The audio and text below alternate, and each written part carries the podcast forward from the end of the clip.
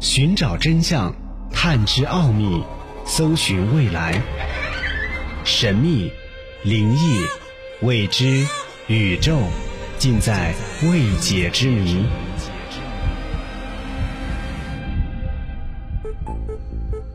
欢迎收听《奥秘全接触之未解之谜》，我是肖峰。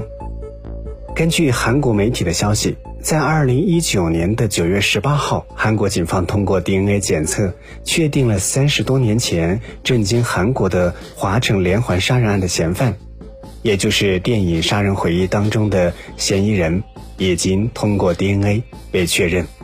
韩国的电视台说，这个嫌疑犯其实是目前在押的。五十多岁男性囚犯，那么这个案件为什么能够在三十多年之后依然能够引起大众的关注呢？这个案件到底有什么特殊之处呢？今天的节目就要和你一起来分享韩国三大未解悬案之华城连环杀人案。韩国京畿道华城连环杀人案是韩国最著名的一起悬案。发生在一九八六年九月十五号到一九九一年四月三号，京畿道华城郡附近村庄，当时有十名女性受害，仅有一人幸存。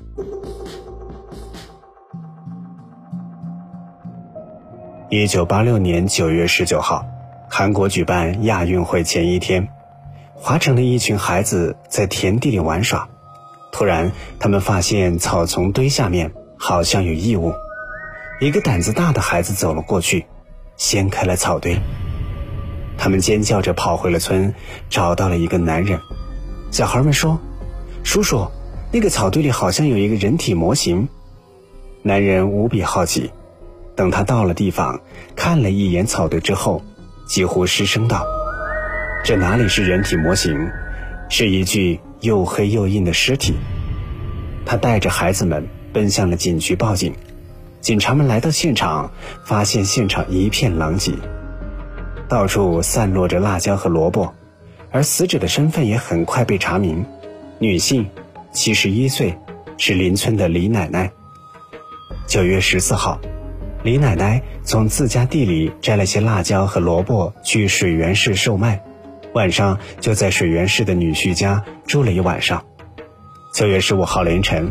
李奶奶从水源市回华城，只可惜家人没有再等到李奶奶的归来，他被人勒死在了田地里，就连钱包里的钱也被洗劫一空。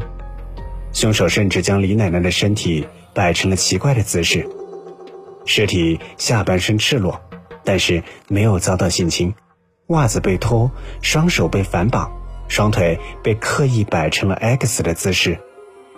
凌乱的现场，奇怪的姿势，种种谜团困扰着警察。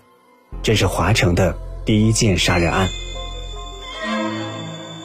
这个时候，因为亚运会，所有华城的警力都被派去了大城市值班，加上当时缺乏技术，现场并没有提取到有效的证据，这起案件一直得不到进展。但一个月后，也就是十月二十号。华城再次出现了命案，在华城的一处田地的水渠里，发现了二十五岁的朴女士。十月十七号晚上十点，她相完亲之后，独自坐上了回华城的公交后就失踪了。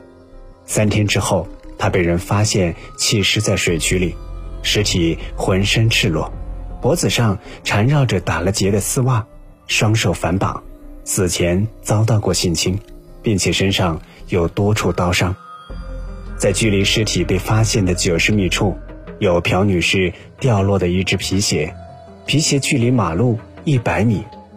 短短一个月就发生了两起命案，相似的作案手法，会是同一个凶手所为吗？如果是，显然凶手的残忍程度又上升了。这起案件当中，他不仅抢劫性侵被害人，还增加了性虐待。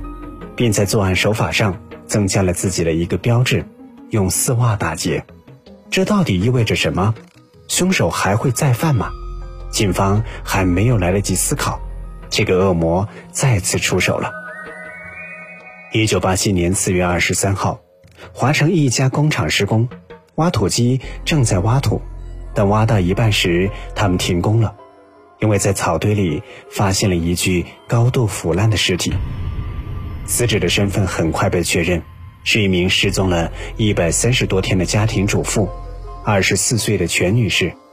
一九八六年十二月十二日，她和丈夫在华城郡一起吃饭，饭后丈夫回到了公司上班，她则独自坐公交回家。那个时候的华城工厂非常的密集，全女士和丈夫住在工厂附近的私宅，公交站距离私宅只有三百米。十二月十二号晚上八点，工厂附近已经没有人，全女士独自一人走在离家只有三百米的小道上，但就在这三百米的路上，全女士失踪了。一百三十多天之后，她被发现沉尸工地附近，死因也是被打劫的丝袜勒死，双手反绑，死前遭到性侵。和第二起案件不同的是。这次凶手把被害人的内衣套在了他的头上，相似的作案手法让警方更加笃定，这些案件出自同一个凶手。第三起案件还未完全展开调查，第四起案件又再度发生。一九八六年十二月十四号，有人在苏子地发现了死亡的李女士，也是被打劫的丝袜勒死，双手被反绑，头套内衣。死前遭到性侵。经过警方鉴定，凶手当时用伞对死者进行了性虐待。这一细节让当时的华城搜查科长李学根记忆犹新。他说：“这是变态性欲者的所作所为。从最初的杀人、性侵，再升级到了性虐待，凶手似乎在犯罪当中找到了快感。他的作案时间也在不断的缩小。”手法的残忍程度也在不断的升级。奥秘全接触之未解之谜，关于韩国三大未解悬案——华城连环杀人案，这期节目就暂时和你分享到这里，下期节目将继续和你分享。